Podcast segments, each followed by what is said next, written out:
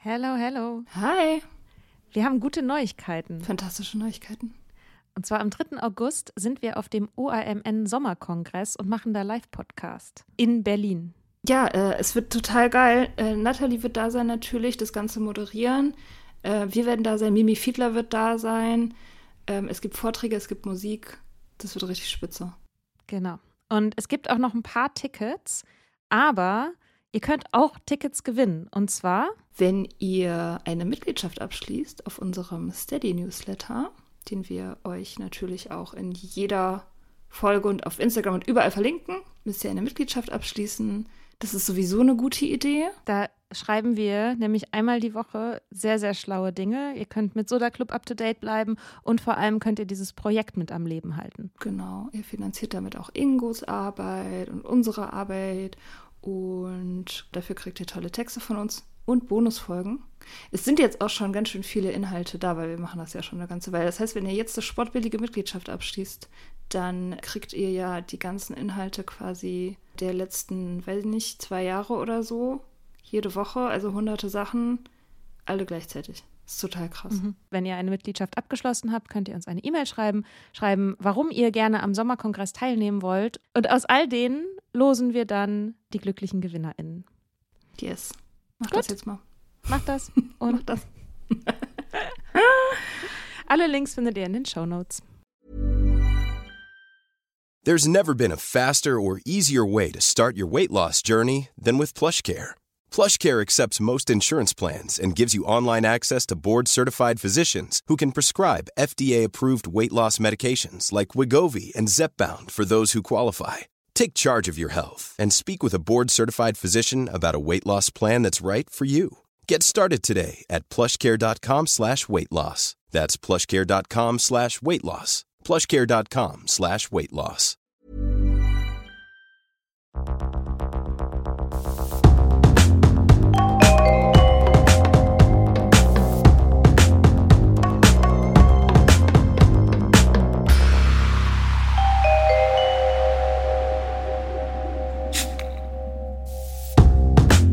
Im Frühjahr diesen Jahres hat das Y-Kollektiv eine Reportage herausgebracht mit dem Titel 30 Tage Challenge. So schwierig war es, keinen Alkohol zu trinken, wo die Journalistin Caroline von Gröben 30 Tage lang keinen Alkohol trinkt.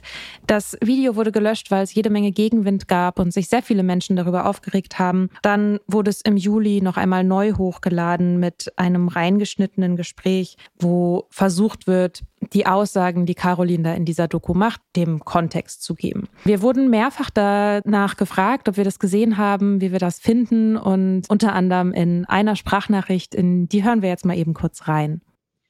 Jo, hallo ihr beiden. Äh, hier ist Noah aus Berlin.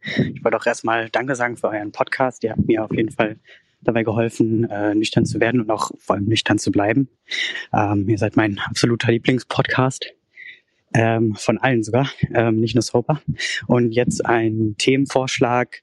Ähm, vielleicht ist es ein bisschen nischig, aber eventuell habt ihr trotzdem im Interesse äh, das Y-Kollektiv. Ähm, ich weiß nicht, ob ihr die kennt, haben vor ein paar Wochen so eine Folge rausgebracht.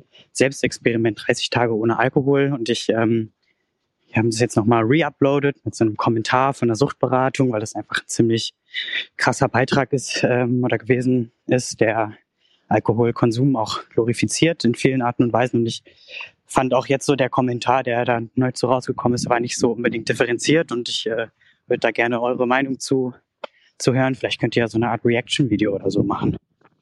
Jo, tschüss.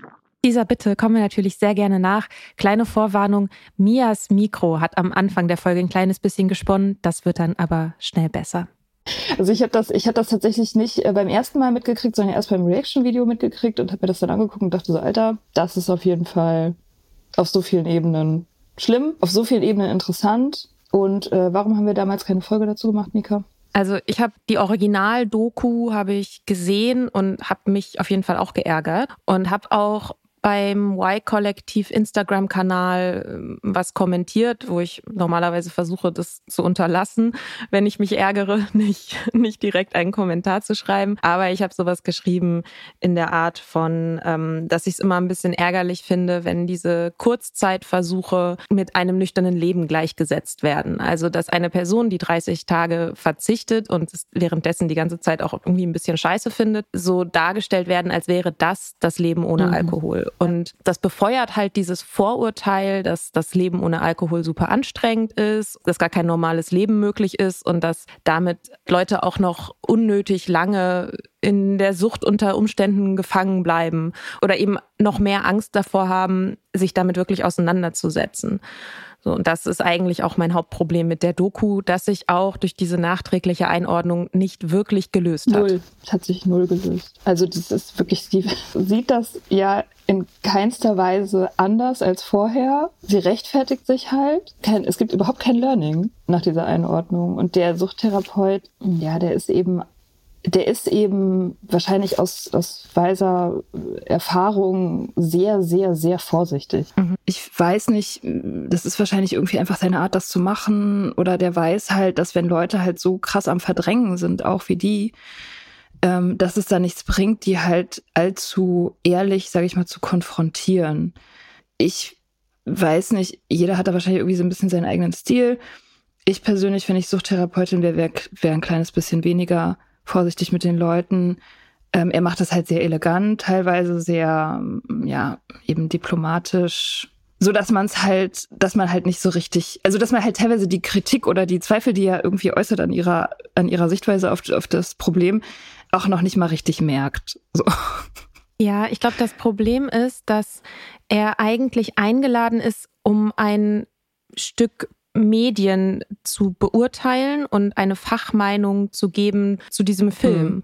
Und was er aber macht, ist mit ihr ein Suchttherapiegespräch zu ja. führen. Das ist natürlich auch eine schwierige Position, in der er ist, weil ich meine, er, er sieht das ja. Also der, ja, der, der weiß, der weiß ja, was da abgeht. Und mein Eindruck ist, dass er auf jeden Fall auch versucht, sie zu schützen. Und das erzeugt halt dann aber diesen Eindruck, dass er letztendlich diese Aussagen ein Stück weit auch legitimiert oder zumindest sie nicht so stark konfrontiert, wie das eigentlich sein müsste, wenn es hier um eine Doku geht, die inhaltlich auch bewertet werden muss, weil das ist ja genau das, was die Leute kritisieren. Ja. Und ein Grund, weshalb ich da, als das rauskam, mich so ein bisschen schwer getan habe, da eine Folge zuzumachen, ist, dass ich einfach extrem viel Mitgefühl hatte mit ihr, dass sie einfach an einem Punkt ist, den ich ja auch selber kenne, wo sie sich mit einem Problem in die Öffentlichkeit stellt, ohne, glaube ich, wirklich zu merken, wie andere Leute da drauf gucken, weil Alkohol in ihrem Leben so stark normalisiert ist, dass sie an vielen Stellen halt diese Problematik gar nicht sieht. Und das finde ich extrem problematisch, dass da auch in, in der Redaktion niemand drauf geguckt hat und irgendwie in der Quality mal gesagt hat, ey, bist du dir sicher, dass du das so machen willst? Oder auch, hey, klar, das ist hier der Selbstversuch, aber wir brauchen auf jeden Fall noch mehr Einordnung und vielleicht sollten wir da irgendwie noch mal ein, zwei andere Stimmen mit dazu holen, die sozusagen auch noch mal Klartext sprechen, eben auf der fachlichen Ebene etwas verhandeln, um dann daran etwas zu zeigen. Und das passiert halt nicht oder das ist nicht passiert. Und ich habe tatsächlich hat sich mir so ein bisschen der Magen umgedreht, irgendwie, wenn ich so ein paar Kommentare gelesen habe, auch bei der Originaldoku, dass halt da plötzlich unfassbar viele Menschen dieser jungen Frau auf den Kopf zu sagen, ja, du bist doch Alkoholikerin, ja, du hast doch ein Alkoholproblem. Dass du das nicht siehst, ist halt total traurig, dass du nicht siehst, dass du ein Alkoholproblem hast.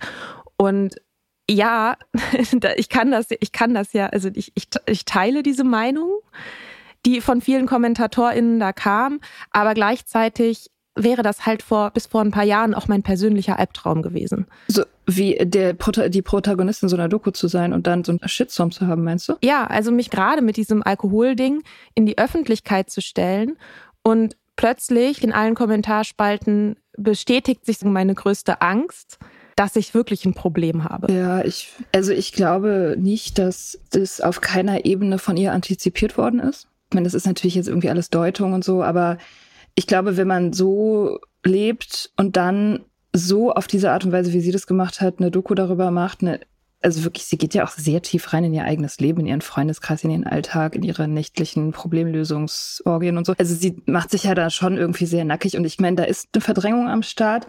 Aber wenn man das macht, dann ist auf irgendeiner Ebene immer eine Instanz, die auch gesehen werden will auf diese Art, glaube ich. Ja. Und deswegen denke ich auch, abgesehen davon, dass es natürlich so Inhalte online zu stellen, wahnsinnig wütend, mich persönlich wahnsinnig wütend macht, wenn das unkommentiert bleibt. Aber gleichzeitig denke ich auch, es ist halt auch dann irgendwie so ein bisschen so die Aufgabe der Öffentlichkeit zu sagen, hey, das, was du da die ganze Zeit als Spaß bezeichnet, ist offensichtlich ein Alkoholproblem und checkt sämtliche Boxen, sämtliche Boxen. Und diese Verharmlosung halt, das ist ja nicht nur sie, das ist ja ein ganzes System. So, und das ist halt natürlich jetzt blöd, dass sie da irgendwie selber mittendrin ist und dass es ihr Leben ist und so, aber es ist halt nicht nur ihr Leben, sondern es ist halt auch die Gesellschaft, die ganze Gesellschaft. So, und, und das, das tötet halt dann so ein bisschen mein Mitgefühl am Ende. Wenn ich denke so, okay, ja. du bist da Teil von, einer, von einem riesen Systemproblem und okay, du checkst es selber nicht und okay, du leidest selber, alles okay, alles fein, verstehe ich, habe ich Mitgefühl, aber der Schritt in die Öffentlichkeit macht dich halt verantwortlich. Und da muss man denn die Verantwortung auch tragen, so. Sehe ich absolut auch so. Ist auch ein Grund, weshalb ich das jetzt auch gut fand, eine Folge zu machen. Ich aber auch eigentlich ganz happy damit bin, dass wir uns nicht in die allerersten Reactions einreihen. Ja, stimmt. Ich wollte einfach nicht Teil dieses Chores hm. sein. Ja, ja, I know. Aber das ändert natürlich nichts daran, dass es sich hier um ein Stück Medien handelt, über das man auch als solches ähm, reden muss. Sehe ich genauso. Ja. Und dass darin extrem viele Missverständnisse weitergetragen werden und reproduziert werden, die es in Bezug auf Alkohol und auf Abhängigkeit gibt. Und das allererste ist, glaube ich, auch eines der allerersten Zitate in dieser Doku. Und das ist folgendes. In diesem Film geht es nicht um Alkoholiker, sondern um Menschen wie mich, die einfach gerne trinken. Ja, Abgrenzung. Das war ja, glaube ich, auch einer unserer ersten Punkte in der letzten Folge. Wie äh, wird man abhängig? Sich von den echten Alkoholikern abgrenzen. Und sie, ich meine, das tut sie ja in dem ganzen Film konsequent und auch in dem Reaction-Video lässt sie ja nicht davon ab, dass sie anders ist als die Alkoholiker. Das einfach nur gerne zu trinken bedeutet ja noch nicht, dass man Alkoholiker mhm. ist. Und man kann ja auch vielleicht ein kleines Problem haben mit dem Alkohol, wobei das verneint sie an der einen Stelle und bestätigt es dann sofort aber wieder. Aber ja, also Alkoholiker sind halt die anderen. Alkoholiker sind immer die anderen. Und, und selbst ihr Freund, der dann später noch zu Wort kommt, der aufgehört hat zu trinken, da wird auch als allererstes klargestellt, er ein Problem mit Alkohol hat er nicht. Ähm, mhm. Der hat halt einfach so aufgehört. Und dann fragt sie ihn halt, warum hast du aufgehört? Und er sagt in, sowas in dem Sinne wie, es hat mir mehr genommen, als es mir gegeben hat. Wo ich auch denke, es ist ein mhm. Spruch straight aus der 12-Step-Recovery irgendwie. aber er ist ja kein Alkoholiker, so. Und, aber offensichtlich hatte er ja ein Problem mit seinem Trinken, sonst hätte er nicht aufgehört. Genau, weil einfach schon allein die Aussage, es hat mir mehr genommen, als es mir gegeben hat, bedeutet ja, dass mit dem eigenen Trinken, egal auf welchem Spektrum und egal anhand von welchen Maßstäben oder Mengenangaben, gab es da Problemlagen und er spricht auch von seiner Pro- und Kontraliste und auf der Pro-Liste stand quasi nichts mehr oder sehr wenig und auf der Kontraliste sehr, sehr viel. Das heißt, ja, natürlich hatte er ein Problem mit Alkohol und das ist, glaube ich, auch schon dieses eine große Missverständnis, wenn man sagt, ich hatte ein Problem mit Alkohol, Leute sofort denken, ah ja, okay, alles klar, hier ist die Schublade. Alkoholiker halt. Alkoholiker. Dabei können ja Probleme einfach sehr weit gefächert sein und auch wieder diese, diese Wertung daran hängt, ne? dass jemand, der ein Problem hat mit Alkohol, dass da automatisch eine Wertung mitschwingt. Und deswegen muss man immer betonen, dass jemand ja kein Problem hatte. Ja, sie sagt auch ganz am Ende wie sowas wie, ja, das ist ja nicht verwerflich das ist ja nicht verwerflich, mhm. gerne zu trinken. Und da merkt man schon, das hat halt für sie auch ganz stark diese moralische Komponente. Ja, also sie ist halt schon im inneren Rechtfertigungszwang. Ja. Ne? Das ist ja auch so ein ganz klassisches Merkmal, dass man sich, ohne dass einen jemand danach fragt oder ohne dass jemand einen da dazu auffordert, sich schon rechtfertigt, auf einer moralischen Ebene zu sagen, ja, ich trinke halt gern, das ist ja nicht mhm. verwerflich. Das wird man ja wohl noch machen dürfen. So. genau. Ja, ja, und dann begleitet man sie halt in der Doku. Dann sieht man, wie sie, wie sie mit ihren Freunden ausgeht und nichts trinkt, das halt unglaublich scheiße findet, keinen Spaß hat, langweilig ist und so. irgendwann sagt sie, ich fühle mich wohl, wenn die anderen trinken, weil dann ist die Stimmung besser und da habe ich dann ja auch was von. Also da ist auch noch so ein ungecheckter Glaubenssatz irgendwie, weil dann ist die Stimmung ja besser. Und da habe ich mich gefragt, so wie verglichen mhm. mit was?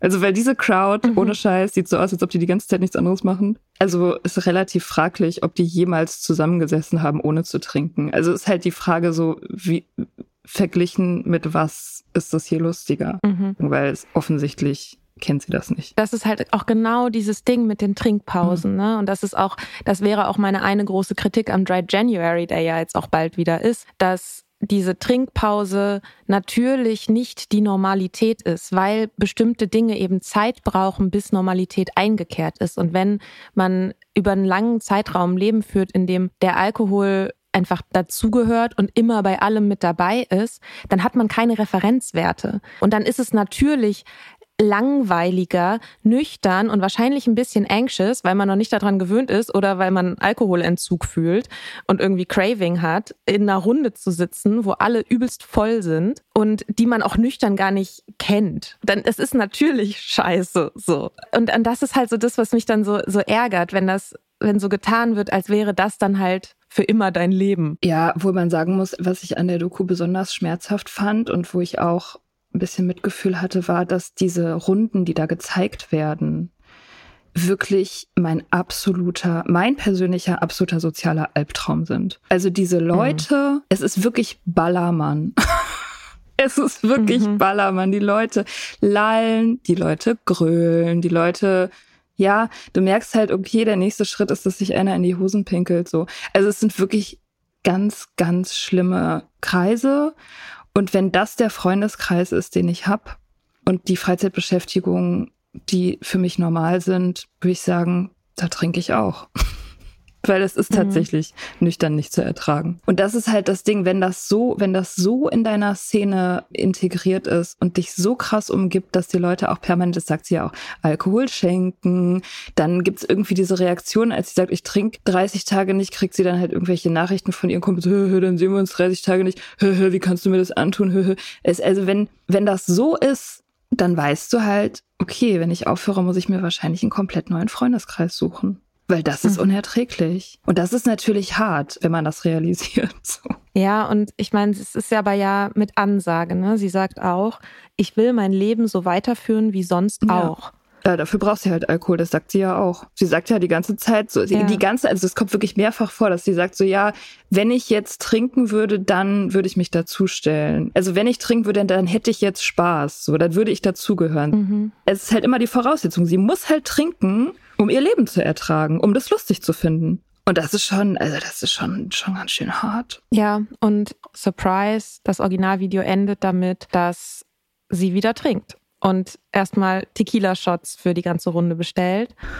Und ja, und das ist halt auch der Klassiker. Und genau, sie sagt auch, ja, und jetzt, wo ich verzichtet habe, schmeckt's auch gleich jetzt viel besser. Jetzt hat sie sich das richtig verdient. So, jetzt hat sie sich das richtig verdient. Und ich meine, ich kenne das ja. Natürlich ist der erste Drink, wenn du 30 Tage lang diesen großen, starken Hund an der Leine geführt hast, der eigentlich losrennen will, dann ist es natürlich eine Befreiung, den von der Leine zu lassen. Weil du ja auf diesen Tag hin schon zuarbeitest. Und dieser Wunsch zu trinken sich über diese gesamte Trinkpause hinweg ja mhm. aufbaut. Mhm. Und dann geht's halt los. So. Ja, ja, White ja. Knuckling nennt man das im englischen AA-Speak. Mhm. Also wenn man sozusagen die Fäuste so bald und so viel Energie darauf aufwendet, nicht zu trinken, um sich das halt zu beweisen, dann ist es natürlich die ultimative Belohnung, wie man wieder mit anfängt, weil man halt keinen positiven Benefit davon irgendwie spürt. Ist ja klar. Also wenn es halt alles irgendwie die ganze Zeit immer nur scheiße ist, dann äh, ist natürlich der Drink erstmal eine richtige Erlösung dann am Ende. Aber sie sagt ja, die macht nächstes mhm. Jahr dann auch wieder eine Trinkpause. Ja. Und wie findest du die Einordnung jetzt nachträglich? Also das muss man vielleicht auch dazu sagen. Ich meine, wir verlinken natürlich diese Doku auch, aber es ist quasi die Original-Doku. Das ist dann immer gekennzeichnet und dann dazwischen geschnitten sind halt diese Gespräche mit diesem Suchttherapeuten. Wie findest du also das? Also ich, was du am Anfang gesagt hast, ist glaube ich ziemlich treffend so, dass der Typ höchstwahrscheinlich für etwas anderes da rein gebucht wurde, so. Also, dass sein Job eigentlich was anderes war, das äh, finde ich stimmt total. Also, der hat wahrscheinlich gesagt bekommen, ja, lass uns das hier mal irgendwie kritisch auseinandernehmen und so. Und was er dann tatsächlich machen musste, ist mit einer Person, die auf allen Ebenen verdrängt und verharmlost sozusagen irgendwie so eine Art, ja, also ich meine, er versucht sie ja so ein kleines bisschen zu, zur Selbstdiagnose zu, zu natschen, so. Also er stupst sie ja irgendwie mhm. so ein mhm. bisschen in diese Richtung, dass sie es halt selber checkt und man merkt halt, er will sie halt nicht diagnostizieren, weil das wahrscheinlich unprofessionell finden würde selber. Vor allem vor laufender Kamera. Ja. Das ist halt. Ne, ich, ich meine, aber guck ja. mal, wenn, wenn du jetzt eingeladen wär, oder wenn ich eingeladen wäre, sowas zu machen, laufende Kamera hin oder her, es ist ja nicht live. Also man kann ja auch sagen, so, okay, im Nachhinein meinetwegen sagen, das ist meine realistische Einschätzung. Wenn du das online stellen willst, wenn ihr das veröffentlichen wollt, dann macht es. Aber ich würde zum Beispiel davon abraten, weil die Protagonistin selber da noch keine, ja, reflektierte, keinen reflektierten Standpunkt erreicht hat einfach. Könnte man ja auch machen. Man könnte ja einfach sagen, so vielleicht lieber nicht, nicht online stellen. So bevor die Person mhm. da nicht irgendwie Klarheit hat über ihren eigenen Konsum. Die, die Frage der Menge zum Beispiel, das kommt ja auch raus. Sie sagt, sie trinkt an vier Tagen die Woche. Das wird erstmal so stehen gelassen, so. Sie sagt dann, ja, vier Tage die Woche. Die WHO sagt ja auch, an zwei Tagen Pause zu machen ist cool. Viel später in der Doku kommt dann die Menge, die man an diesen vier Tagen trinkt. Das sagt er dann irgendwie halt mhm. halt diese lächerlichen kleinen Zahlen, dieses WHO, so 0,1 Sekt, bla, ein kleines Bier. Es wird in der Doku absolut offensichtlich, dass sie die meiste Zeit über, wenn sie trinkt, bis zum Blackout trinkt. Also das sagt sie auch. Ja, wenn man dann halt immer alles vergisst und so weiter. Das zeigt halt, dass sie so hart über dieser WHO-Menge liegt. Das ist wahrscheinlich irgendwie das Zehnfache, was sie da konsumiert jedes Mal. Ihre Konsequenz daraus ist aber nicht zu sagen, ich trinke in sehr risikoreicher Form, sondern die Konsequenz ist zu sagen, ja, die Zahlen sind Quatsch, weil die haben ja mit meiner Lebensrealität nichts zu tun. So, und das, ich meine, das habe ich hundertprozentig genauso gemacht damals. Ich habe gedacht, so, ich ja, brauche halt neue same. Zahlen. Zahlen nehme ich halt nicht ernst. Und da hätte ich mir natürlich gewünscht, dass der Suchttherapeut sagt, so, ja, die Zahlen kann man schon mal einfach so annehmen und nicht die Zahlen anzweifeln, sondern vielleicht das Trinkverhalten. Mhm. Ja, ich meine, das ist ja auch in unserer zehn Schritte in die Abhängigkeitsfolge. Da ist es ja auch ein Punkt, den wir beide gemacht haben, dass die Gesundheitswarnungen und die Zahlen, dass die so weit weg sind, dass man sagt, ja, natürlich, ich weiß, dass das nicht gesund ist. Klar, also gut ist es jetzt nicht, weiß ich selber, aber ich meine, diese Zahlen, ich meine, was soll das? Also, und es gibt ja, und das ist sowas, was mich auch genervt hat, das kam ein paar Mal, ja, es gibt ja eh keinen risikofreien Konsum. Und dass jetzt quasi das so gedreht wird, ne, dass, okay, es gibt neuerdings keinen Stimmt, risikofreien ja. Konsum mehr. Das heißt, es ist letztendlich auch egal. Ja, genau. Das, also die, das ist die Konsequenz, die dann viele Leute ziehen. Wenn das eh nicht geht, dann ist ja, ja auch egal. Ja. Und da denke ich so, ja, das ist halt wirklich also eine schwierige Schlussfolgerung mhm. einfach. Ich, also ich meine, wie gesagt, das ist, das ist wahrscheinlich auch einfach eine Typfrage, wie man da so als Suchttherapeutin draufblickt und so. Ich hätte das sehr, sehr anders gemacht als dieser Typ. Der ist halt irgendwie einfach wahnsinnig nett und empathisch und sieht wahrscheinlich auch einfach sehr viel und weiß irgendwie, das bringt nichts, da jetzt irgendwie Tacheles zu reden oder so. Aber ich hatte da schon auch, also es war schwer, mir das anzugucken, wie die der halt so, ja, sich da so durchgeschlängelt hat. durch dieses mhm. offensichtliche, außer Kontrolle geratene Problem. So. Ich meine, man hat auch schon gemerkt, dass er teilweise sich zusammenreißen musste. Ne? Sie nähert sich ja manchmal schon irgendwie so ein bisschen so irgendwelchen Erkenntnissen so vorsichtig und sagt dann so an einer Stelle zum Beispiel irgendwie, ja, wenn ich jetzt dann aufhören müsste, dann könnte ich wahrscheinlich einfach nicht mehr so viel mit trinkenden Leuten abhängen, so.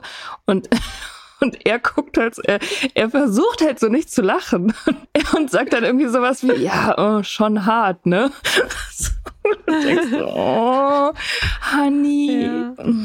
Naja. Ein, ein Punkt, den ich problematisch finde an der nachträglichen Einordnung, der kommt aber auch von ihr, das sind diese Non-Pologies. Mhm. Also Entschuldigungen, Apologies, die so klingen wie eine Entschuldigung, aber wirklich keine sind. Also sie sagt zum Beispiel ganz am Anfang dieser, dieses neu hochgeladenen Videos, dass diese Reportage alkoholverherrlichend wahrgenommen wurde, tut mir leid, denn das war nicht der Plan. Ja. Und wenn man das wirklich mal zerlegt in seine Einzelteile, ne, dass es alkoholverherrlichend wahrgenommen wurde, nicht, dass es das war, oder dass sie etwas dazu beigetragen hat. Nein, das Problem liegt in der Wahrnehmung der anderen Leute. Das tut ihr leid. Und zwar warum?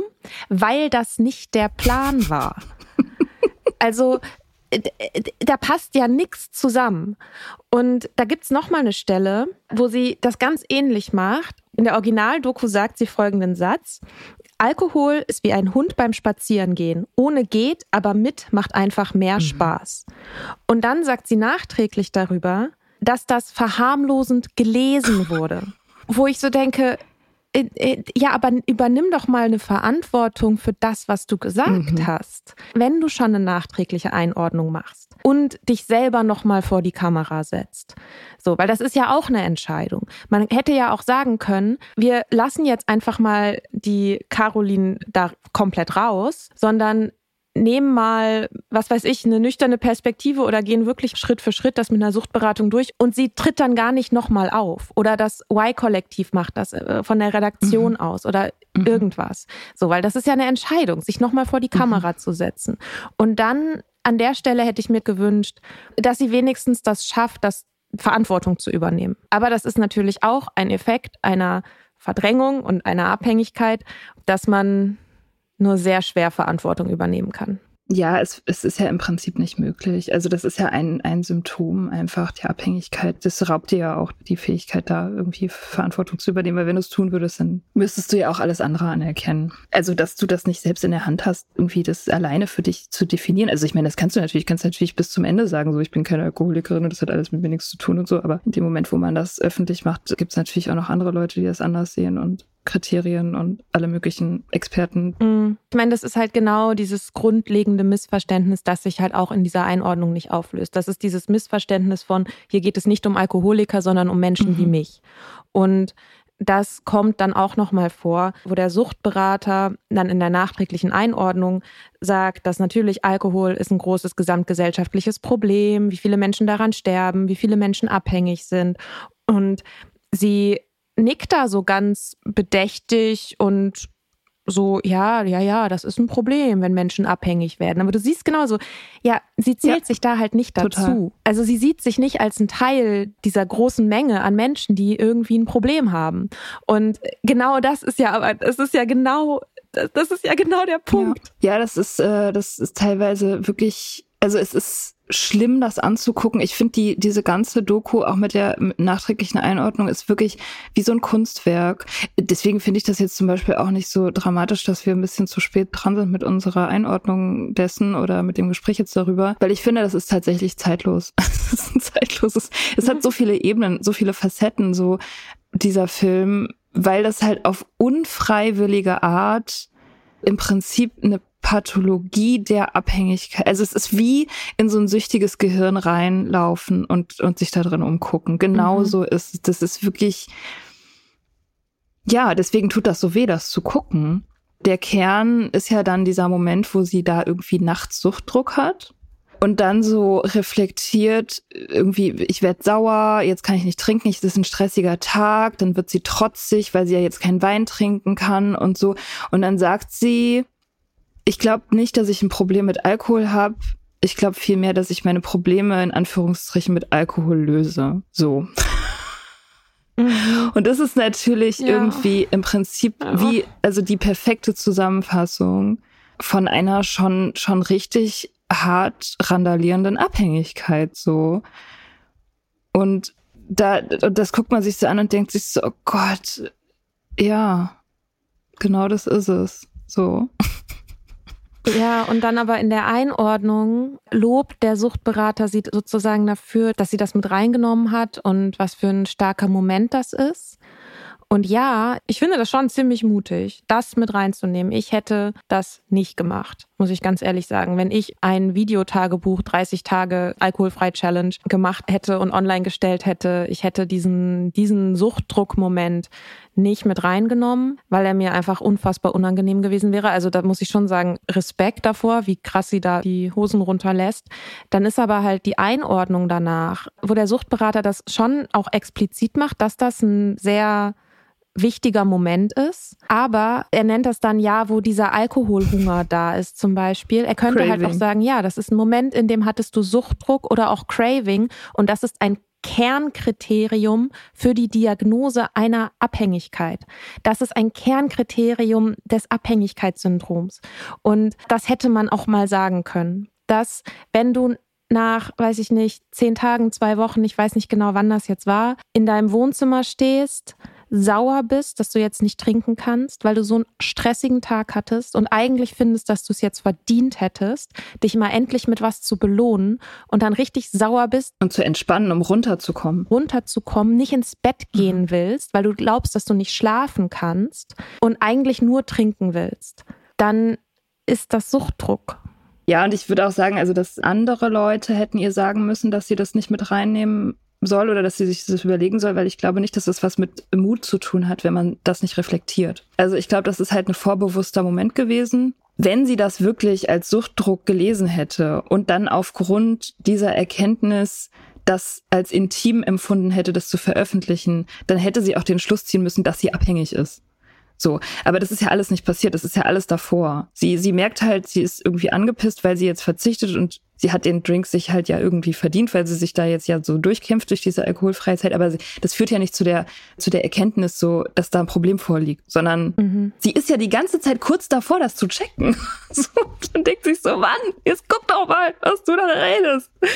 So, und ja, des, deswegen ist halt dieses so, das ist so mutig, meiner Meinung nach nicht das ist nicht mutig, weil sie es halt, weil sie gar nicht merkt, dass das. Also das ist wie sa sagen so, das ist mutig, dass du jetzt hier irgendwie, was weiß ich, auf diesem Fenstersims balanciert bist, ohne dass du gewusst hast, dass da ein Abgrund ist. Weißt du? Ja, wobei ich glaube schon, dass dieser Schwebezustand zwischen Wissen und Nichtwissen schon auch da ist bei ihr. Ist er ja immer. Ja, sonst hätte sie auch dieses Ding nicht vorgeschlagen in der Redaktion. Also ich würde jetzt, also das ist jetzt wirklich pure Unterstellung, ne? Oder einfach nur meine persönliche Vermutung oder so wie ich das wahrscheinlich vielleicht gemacht hätte, ist, ich merke, ich habe hier irgendwie ein Problem. Ich würde mich gerne mal damit auseinandersetzen. Ich brauche aber dafür so einen gewissen Druck damit ich das dann auch wirklich mache. Und deswegen versuche ich das in meine Arbeit einzubinden, um quasi mir selber diese, diese Grenzen nochmal extra stark aufzuerlegen. Dass ich trinke zu viel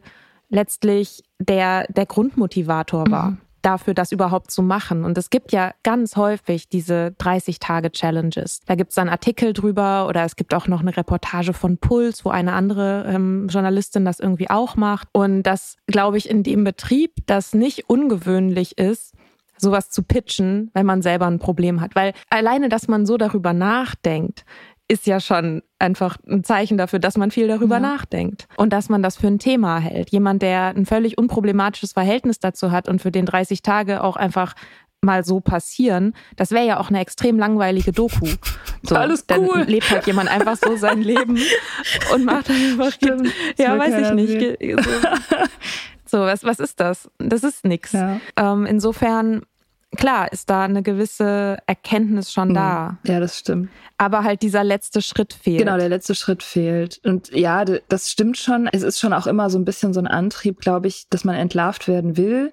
Deswegen macht man ja auch manchmal diese Tests, ne? weil man eher irgendeine Instanz von einem will ja, dass man von außen gesagt bekommt, ja, du bist abhängig, 100 pro, und das dann glaubt und dann danach handelt. Das ist ja schon auch immer so, so eine ja. Sehnsucht. Also ich bin ja davon überzeugt, dass die, das Bauchgefühl kann man zwar echt hart lähmen, aber man kann es nie vollständig töten. Also es ist schon auch immer noch da. Also irgendwo in einem drin ist immer ein Teil bei jeder abhängigen Person, die sagt, was wirklich Sache ist, so. Also bei mir mhm. war das auf jeden Fall so. Ich hatte immer eine Instanz, die mir gesagt hat, das ist alles nicht in Ordnung. Aber ich finde in, in dem Punkt die Rolle der beiden Suchtberater, die vorkommen, eigentlich ganz interessant. Also einmal der in der nachträglichen Einordnung und dann der in der Originaldoku. Da geht sie ja auch schon zu einer Suchtberatung, was ich erst, einfach auch erstmal cool finde, weil sie sagt danach auch so, ja, und das ist irgendwie umsonst und ich wusste gar nicht, dass das geht. Und das ist ja schon eine wichtige Information für viele Menschen, dass das mhm. geht. Und der Suchtberater in der ersten Doku, der sagt ja auch nicht, ja, das sieht sehr nach einem Problem aus, du solltest aufhören. Ich glaube, das machen die auch einfach nicht. Ich glaube, das ist, das, das macht ja. man nicht. Das machen ja die Tests schon. Das reicht ja. Also man hört ja auch nicht auf die Tests. Die sagen das ja. Ja. Also meine Tests haben das immer gesagt. Die haben immer, da stand immer dann drin irgendwas im Mittelfeld. Es liegt wahrscheinlich irgendwie mit x Prozent Wahrscheinlichkeiten abhängig vor. Das sagen die Tests ja schon. Ja, aber du kriegst halt trotzdem ja keine glasklare Antwort. Die glasklare Antwort, du musst aufhören. Du hast ein Problem und du musst aufhören. Es ist so außer Kontrolle, dass da jetzt auch moderieren nichts mehr bringt. Das sagt dir keiner. Das ist eine Erkenntnis, zu der musst du irgendwie mhm. selber kommen.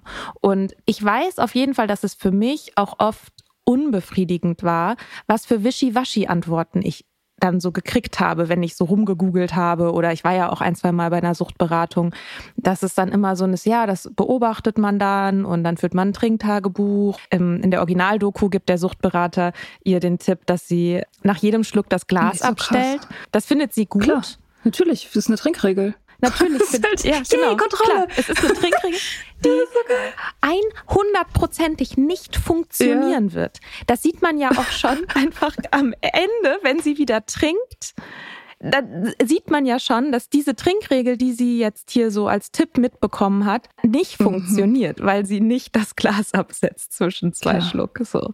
Klar. Das heißt, sie ist quasi beim allerersten Moment, wo das hätte greifen können, hat es schon nicht mehr gegriffen. Und natürlich findet man das gut in dem Moment. Klar. Und ich, ich weiß halt manchmal nicht so genau, was ich davon halten soll.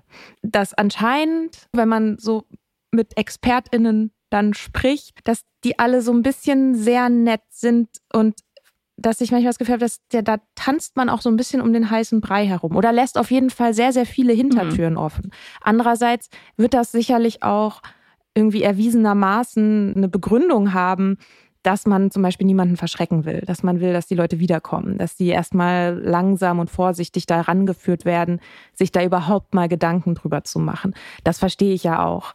Ja, ich, ich verstehe das im individuellen Fall auch. Ich glaube auch, die Motivation ist halt, dass man sich denkt, es bringt halt nichts, wenn man es den Leuten auf den Kopf zusagt, was 100 Prozent stimmt. Also es bringt ja nichts. Wenn mir das jemand auf den Kopf zusagt, werde ich halt aggro, bin sauer, fühle mich irgendwie als Opfer und trinke halt erstmal ein, damit ich das vergesse so. Das mhm. ist halt das, was passiert. Das wissen die Suchtberater auch. Deswegen machen die das wahrscheinlich nicht. Aber ich persönlich bin mittlerweile so an dem Punkt, wo ich denke so, hm, weiß nicht, mit diesem Grundsatz, dass man es nur an sich selbst diagnostizieren kann, würde ich sagen so, nö. Das wird ja immer so gesagt, die Krankheit, die eine Selbstdiagnose braucht, die man irgendwie von außen nicht diagnostizieren kann, denke ich so, nee, man kann, also es gibt genug mhm. irgendwie Kriterien, wo man sagen kann, so irgendwie diese Boxen checkst du jetzt und deswegen würde ich sagen, ja, da ist ein Problem, obviously. Ich meine, es ist halt nicht illegal, mhm. trink halt weiter, wenn es, ne, also wenn, wenn du das jetzt irgendwie weitermachen willst, ist dein Leben so. Aber nicht zu sagen, ja, das sieht ganz nach einer Abhängigkeit aus, finde ich mittlerweile irgendwie so warum? Also warum dann Suchtberatung mhm. so, wenn, wenn noch nicht mal die das einem sagen? So. Vielleicht gibt's ja auch welche, die das tun, ne? Das ist jetzt auch nur so ein allgemeiner ja, natürlich, Eindruck. klar, wir kennen nicht alle. So, aber aber ja. meine, also bei meiner war das auch so, wo ich hingegangen bin. Die haben ja auch nichts Klares gesagt. so. Mhm. Und dann finde ich noch interessant die Rolle, die der einzige Nüchterne in dieser Doku einnimmt. Ihr Kumpel, mhm. der seit 2019, also zu dem Zeitpunkt so zweieinhalb Jahre oder so sober ist oder nicht mehr trinkt. Wir wissen nicht, was seine Geschichte ist, aber wie gesagt, er hatte eine innere Pro-Kontra-Liste, sagt, Alkohol hat ihm mehr genommen, als er ihm gegeben mhm. hat. Er hatte gute Gründe. Er hatte gute Gründe und er wirkt wie jemand, einen sehr angenehmen Typen und er wirkt wie jemand, der sich mit sich auseinandergesetzt hat und der er, wie gesagt, reine Vermutung, aber er wirkt wie jemand, der in Recovery totally. ist. Und das meine ich im positivsten äh, voll. Sinne. Der ist der Prototyp für Leute, die man in so einem jungen Berliner AA-Meeting trifft. Also wirklich mhm. Posterboy-AA-Meeting. Typ. Mhm. Ja. Mit dem würde ich gerne mal reden. Fand ich gut, dass sie, also dann dachte ich so, ja, okay, an denen solltest du dich halten, wenn du es dann doch mal irgendwie hinkriegst, von diesen saufenden, grölenden Ballermann-Freunden irgendwie. Also, weil mhm. da gibt es offensichtlich jemanden, der, der klar so halt dich an den, mhm. hör dem zu, triff dich mit dem so. Aber das Gespräch ist halt so putzig, weil es so ein klassisches Gespräch ist zwischen einem Suchti und einem Nüchternen. Dieses, was? So lange trinkst ohne gar Ausnahme. nicht ohne Ausnahme. ja, unglaublich. Ja. ja. Ja, ja, dann fragt sie ihn halt aus über Daten. Mhm. Nee, was fragt sie ihn? Ob, ach so, ob er mit einer Frau zusammen sein würde, die trinkt.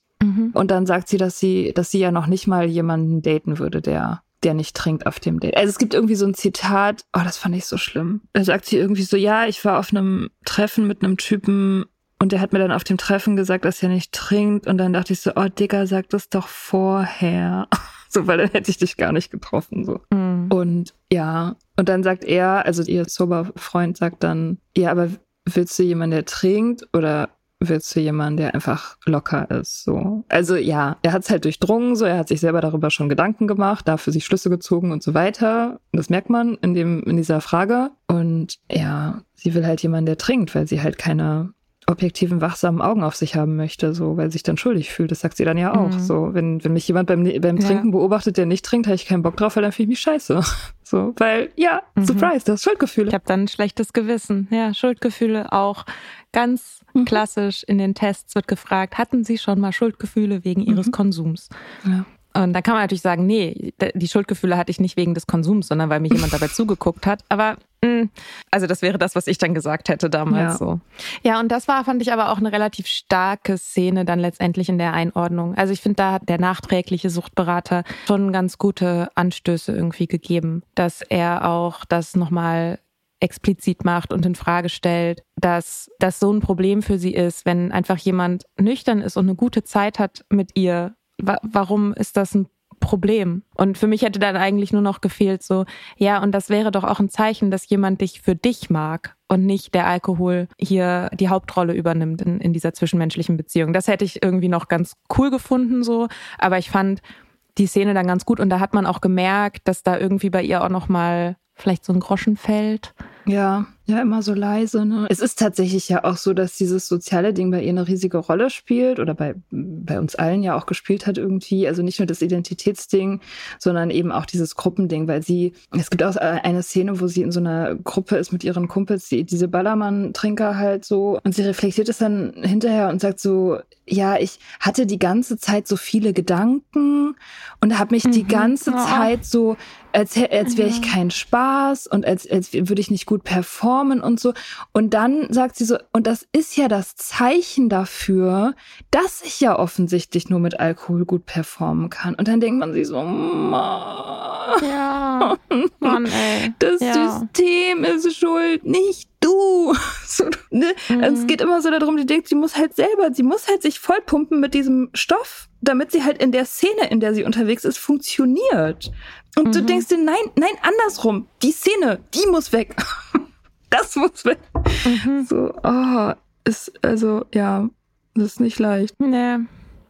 Aber ich finde es schon krass, dass die Reaktionen dann doch alle eigentlich ziemlich durch die Bank weg so klar waren darauf, dass es anscheinend jetzt im Jahr 2022 nicht mehr so leicht ist, einfach so ein Ding zu veröffentlichen, wo problematischer Konsum auf die Art und Weise gezeigt wird, ohne dass Leute darauf reagieren. Ja, also das kann man auf jeden Fall sagen, dass es gut ist, wenn, wenn da Leute darauf reagieren. Auf jeden Fall. Keine Ahnung. Also ich, ich weiß auch immer nicht irgendwie, wie groß sind diese Filterbubbles wirklich. Ich meine, man, die Wahrnehmung ist ja auch so individuell jetzt irgendwie, wenn, wenn man das Gefühl hat, irgendwo ist ein Shitstorm oder wir haben das Gefühl, irgendwo ist ein Shitstorm, dann ist es halt vielleicht eher so ein kleiner Wind. So. Und wir nehmen das halt so wahr, weil es halt unsere Bubble ist. Und weil die Bubble halt klein ist und da drin halt irgendwie so ein Wind halt sich wie ein Sturm anfühlt oder so. Jetzt gesamtgesellschaftlich weiß ich nicht. Also ja, es wird mehr darüber geredet, das glaube ich schon. Aber wie, wie groß diese Bewegung ist, wie viel Schub die hat gesamtgesellschaftlich, weiß ich echt nicht so richtig. Ich war neulich auf einer habe ich auch mal wieder als Anekdote erlebt, also was die Gesellschaft so macht. Ich war auf so einer Abend, auf so einer Dinnerveranstaltung bei Freunden von mir und es waren relativ viele Leute, da irgendwie so zwölf Leute oder so und unter anderem auch die 17-jährige Tochter von einem der Gäste und es gab dann irgendwann Schnaps. Also es war halt auch eine Trinkveranstaltung, alle haben getrunken. Es gab irgendwann Schnaps, irgendeinen so tollen Kräuterschnaps, irgendwas Besonderes, keine Ahnung der von mhm, irgendeinem klar, Typen mitgebracht wurde und so. Und dann ging es halt darum, ob dieses 17-jährige Mädchen halt mittrinkt. So. Also die Szene war halt so, sie ist halt ein ganz süßes Ding, ne, guckt halt ihren Vater an, sagt so, also so kann ich, darf ich irgendwie da mittrinken, so weil es wurde mir angeboten und so. Und alle um sie rum, also alle Erwachsenen, die waren alle ab, ab 40 so, und so, ja komm, die ist doch 17, die ist erwachsen, nun mach da jetzt mal keine Sache draus. Natürlich darfst du trinken, na klar kannst du das selbst entscheiden, hier gehörst jetzt dazu, du bist jetzt eine von uns. Du und ich habe mir das so angeguckt, dachte mir so, boah, Leute, ey ich meine, voll okay, so, nee, nicht okay, keine Ahnung, also ich fand's krass, wie halt alle Erwachsenen geschlossen im Chor das als Initiationsritus verkauft haben, dass das 17-jährige Mädchen jetzt einen Schnaps trinkt. Mhm. So, weil das ist es ja. Das ist Normalisi gelebte Normalisierung. Du bist 17, deswegen trinkst du jetzt. Und dann, dann gehörst du dazu. dazu. Dann ist dein ja. Leben vollständig. Dann bist du ein richtiger Mensch. Ja, warum habe ich das erzählt? Ja, wegen Reaktionen online. Also ich, ich finde, es gibt noch nicht genug Reaktionen. Und je vorsichtiger die Leute sind, das beim Namen zu nennen, das Kind, desto größer wird mein Bedürfnis, das sehr laut beim Namen zu nennen. Ja, ich habe auch bei dieser Doku und eigentlich auch immer wieder habe ich so Situationen, wo ich denke, boah, ist das gut, dass wir diesen Podcast machen? Ich würde dir einfach gerne unseren Podcast empfehlen. Zum Beispiel die Folge Zehn Schritte in die Abhängigkeit. Das ist im Grunde eine Verfilmung ja, dieser Folge. Voll. Sämtliche Boxen, sämtliche Boxen. Und also die Rationalisierung, ja, Identität, sich das Umfeld mhm, suchen, trinkende Partner, Suchtdruck, mhm. Othering natürlich, richtig hartes Othering. Alkohol gezielt einsetzen mhm. als Angstlöser. Ja, Trinkregeln zum Beweis, dass man es mhm. im Griff hat, Trinkpausen zum Beweis, dass man es im Griff hat, dann halt zum Trinken zurückgehen, sagen, jetzt habe ich es mir ja verdient. Ja, das stimmt, das ist eine Verfilmung dieser Liste. Ja. Ja. Und geil, also mein, eigentlich mein Lieblingsmoment, mein Lieblingssatire-Moment war dann, als sie ihren Kumpel, der sober ist, fragt so, ähm, vermisst du das wirklich, wirklich nie? Und er sagt, nö ne, was ja bei den, den Leuten, die wir jetzt so im Umfeld haben, ist es ja auch hundertprozentig so, ne? Du wirst keinen dauerhaft nüchternen Menschen treffen, der sagt so, ich vermisse das die ganze Zeit, weil dann wirst du halt nicht nüchtern bleiben. Und sie sagt so, also ihre, ihr Fazit ist dann so, ja, ach so krass, ja, dann ist es wahrscheinlich einfach eine Typsache. Und du auch denkst so, nein, Dann nein, ist das, das wahrscheinlich ist eine Typsache. Typsache. Ja, da musste ich auch. Es ist Abhängigkeit. So, oh. Ja. Und solche Aussagen, die unreflektiert und unhinterfragt auch bleiben, also auch in der Einordnung bleiben, das sind ja so klassische Suchti-Gedanken, hatte ich ja auch. Ich dachte ja auch, ja, vielleicht habe ich dieses mäßig große Alkoholproblem, aber nüchternes Leben, das ist ja nichts für mich. Also dafür, da bin ich einfach nicht der Typ für oder so. Das unhinterfragt stehen zu lassen, halte ich halt für gefährlich, mhm. weil das nämlich genau die Bestätigung ist für Leute, die anfangen, sich damit auseinanderzusetzen, die anfangen rumzugoogeln, okay, jetzt erstmal 30 Tage nicht trinken, mal gucken, wie es anderen Leuten dabei erging, dann hören die so einen Satz, ja, dann ist das wahrscheinlich Typsache äh, und kommen halt dann kein Stück weiter. Und interessant wäre es halt vielleicht gewesen, zu sagen, okay, wir folgen jetzt mal diesem Typen, der die Nüchternheit auch wirklich macht. So, das hätte mich mal interessiert. Dieser Typ. Man hätte die Doku auch zweiteilen ja. können. Der erste Teil ist sie und dann geht man, geht einfach die Kamera mit ja. ihm mit. Boah, stimmt, das wäre eine richtig gute Idee. Da hast du nämlich genau diesen Unterschied zwischen Trinkpause und nüchternem ja. Leben. Und dann kann man halt gucken, was schöner ist. Naja, man kann sich das schon denken. Ich meine, er sagt ja, sein Sex ist besser und bewusster. Da denkt man sich schon so, ja. Mm, das, das glaube glaub ich, ich sofort. Ja. Ach, stimmt, das wäre geil, eine Doku über den. Vielleicht sollten wir das mal vorschlagen. Mhm. Ja, weil dann käme halt auch mal ein nüchterner Mensch wirklich zu Wort, anstatt halt immer geframed zu werden von so einem Quatsch und dann so abgetan zu werden. Ja, ist halt einfach der Typ dafür für so ein langweiliges Leben. Pff. Das ist aber auch so ein Klassiker, ne, dass wenn Alkohol verhandelt wird, weil das ändert sich ja jetzt und da muss man auch sagen, dass so jemand zum Beispiel wie Nathalie Stüben oder Mimi Fiedler oder so, ne, Frauen, die nüchtern sind und in der Öffentlichkeit stehen, da natürlich auch als ProtagonistInnen auch auftreten, Das wird mehr und sieht man auch immer häufiger, dass auch Menschen in der langfristigen Nüchternheit da sozusagen gezeigt werden. Aber das braucht es halt noch mehr. Also dass gerade in den Kontexten, wo letztendlich ein normalisierter Alkoholkonsum gezeigt wird, auch die nüchterne Perspektive mitgedacht wird. Ich weiß noch, das war mal so eine Online-Diskussionsveranstaltung. Da haben wir danach auch nochmal drüber gesprochen. Ja, genau, da ging es irgendwie um Alkohol in der Gesellschaft, so Volksdroge, Alkohol oder so. Und es war keine einzige Person dabei, die nicht trinkt. Da denke ich einfach, ja, da, aber da fehlt doch einfach ein wichtiger Aspekt. Da fehlt einfach eine wichtige Perspektive. Und ich finde es gut, dass Sie jetzt in dieser Doku, dass Sie da eine nüchterne Perspektive drin hatten.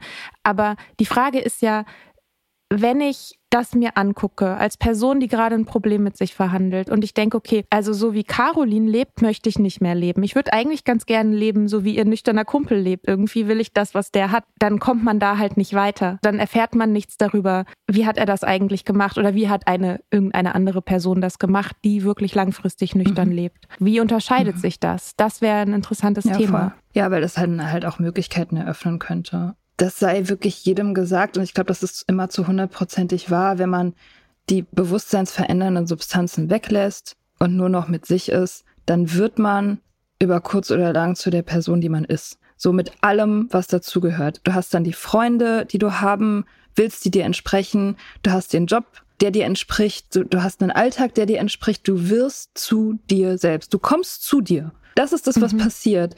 Und dieses ganze, ich habe keinen Spaß ohne Alkohol, das ist halt einfach so, das ist so dull und so oberflächlicher Bullshit irgendwie. Allein als Satz so kann man nichts damit anfangen. So, was bedeutet Spaß? Was willst du eigentlich? Was willst du von deinen Beziehungen und so weiter? Das ist alles Shit, den man lernt wenn man nüchtern wird über sich selbst und was wahnsinnig reich ist. Das ist das Leben. Danach, wenn du diesen ganzen Wumms weglässt, dieses, diese ganze Betäubung, diesen Bullshit, dann beginnt das Leben, was dir entspricht. Du hast es ja mal irgendwann mit diesem Prisma verglichen, dass man dann wirklich alle Farben zeigen kann oder so und alle Facetten von sich sieht mhm. und so weiter. Und so ist das ja mit der Nüchternheit. Immer, in jedem Fall. Ich glaube, das ist wirklich bei jedem Menschen so weil man hat gar keine andere Wahl, als in die Richtung von sich selbst dann zu gehen. Mhm. Und das ist übrigens auch ein Grund, weshalb, glaube ich, die Folge Zehn Schritte in die Abhängigkeit viel, viel besser funktioniert als die zweite Folge Zwölf Schritte in die Nüchternheit oder so, weil die Verallgemeinerungen funktionieren für die Abhängigkeit. Aber die Verallgemeinerungen funktionieren nicht mehr in der mhm, Nüchternheit. Stimmt. Natürlich gibt es Sachen, die irgendwie vielleicht ähnlich sind oder die bei den einen Leuten mehr resonieren als bei den anderen und so, ne? Aber letztendlich ist das genau Ausdruck mhm. davon, mhm. dass es sich auffächert und dass es individuell wird und jeder Mensch seinen eigenen Weg findet damit. Schön. Schön. ja, also äh, genau, schreibt uns gerne in die Kommentare, was ihr von dieser Doku haltet, ob wir einen Aspekt vielleicht vergessen haben oder zehn Aspekte. Das ist wirklich ein, also es ist wirklich ein reicher Schatz auch an Zitaten, wo man sich, also ich, ich, man könnte eigentlich über fast jeden der Sätze eine, eine eigene Folge machen. Cool. Ja. Okay. Naja. Cool. Bis okay. bald. Dann. Bis Ciao. bald.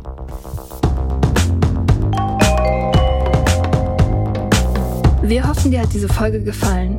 Wenn du mit Soda Club up to date bleiben willst, dann kannst du das auf sodaclub.com. Dort findest du nicht nur alle Podcast-Folgen, sondern auch das Soda Mag, Magazin für Unabhängigkeit.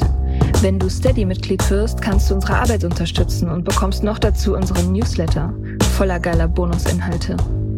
Schreib uns für Feedback, Fragen und Themenvorschläge. Wir lesen alles. Und wenn du uns Sternchen bei Apple Podcasts und Herzchen bei Instagram gibst, dann lieben wir dich für immer. Bis bald auf sodaclub.com.